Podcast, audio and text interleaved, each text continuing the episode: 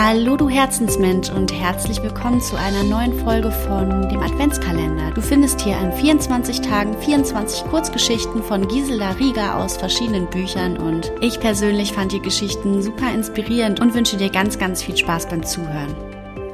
Eine außergewöhnliche Spende. Wie grausam doch das Schicksal zuschlagen kann.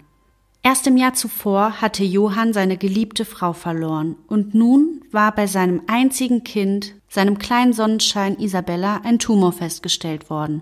Johann verließ mit hängendem Kopf das Personalbüro. Er hatte seinen kompletten Urlaub beantragt, um bei seiner vierjährigen Tochter bleiben zu können, die schon bald in einer Spezialklinik operiert werden musste. Doch zu seiner großen Bestürzung erfuhr er, dass er nur noch wenige Urlaubstage zur Verfügung hatte.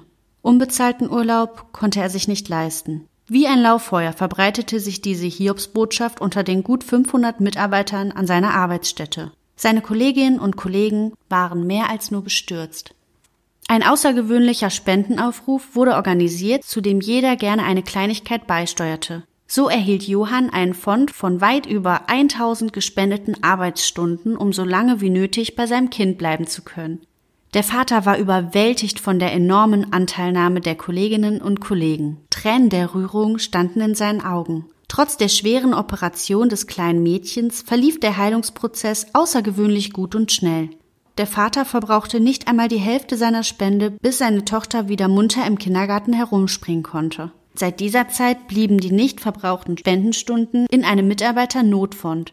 Immer wieder floss ein kleiner Anteil von den Überstunden der Angestellten mit ein, so dass Kollegen in Notsituationen mit gutem Gewissen daraus schöpfen konnten. Mittlerweile sind viele Jahre ins Land gezogen und Isabella ist nun auch für diese Firma tätig, der Johann Zeit seines Lebens treu geblieben ist. Vater und Tochter sind sich nach wie vor einig, wenn sie an die damalige schwere Zeit zurückdenken. Viele kleine Kleinigkeiten, die von Herzen kommen, bewirken etwas ganz Wunderbares Großes.